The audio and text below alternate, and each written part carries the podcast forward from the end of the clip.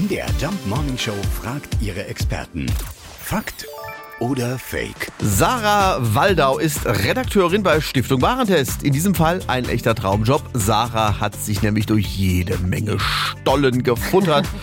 Und äh, kommt der Beste wirklich aus Dresden? Ja, das stimmt tatsächlich. In unserem aktuellen Stollentest von 18 Produkten war der Stollen eines Dresdner Herstellers der Testsieger. Er hat in der Verkostung am besten abgeschnitten. Er hat eine glatte 1,0 bekommen. Der riecht und schmeckt aromatisch und stollentypisch auch nach aromatischen Trockenfrüchten. Deswegen ist er auch insgesamt unser Sieger. Ja, das klingt schon lecker, wenn sie das so sagt, ne? Aber stimmt es, dass ich für so viel Geschmack auch viel Geld ausgeben muss, ja?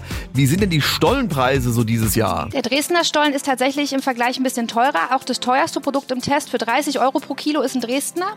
Der günstigste, der kostet 9 Euro pro Kilo und der ist aber auch der beste. Also, das ist doch insgesamt eine gute Nachricht. Der beste Stollen kostet im Vergleich auch noch am wenigsten. Ja, arm werden wir vom Stollenessen dieses Jahr also nicht Nö. unbedingt, nur fett.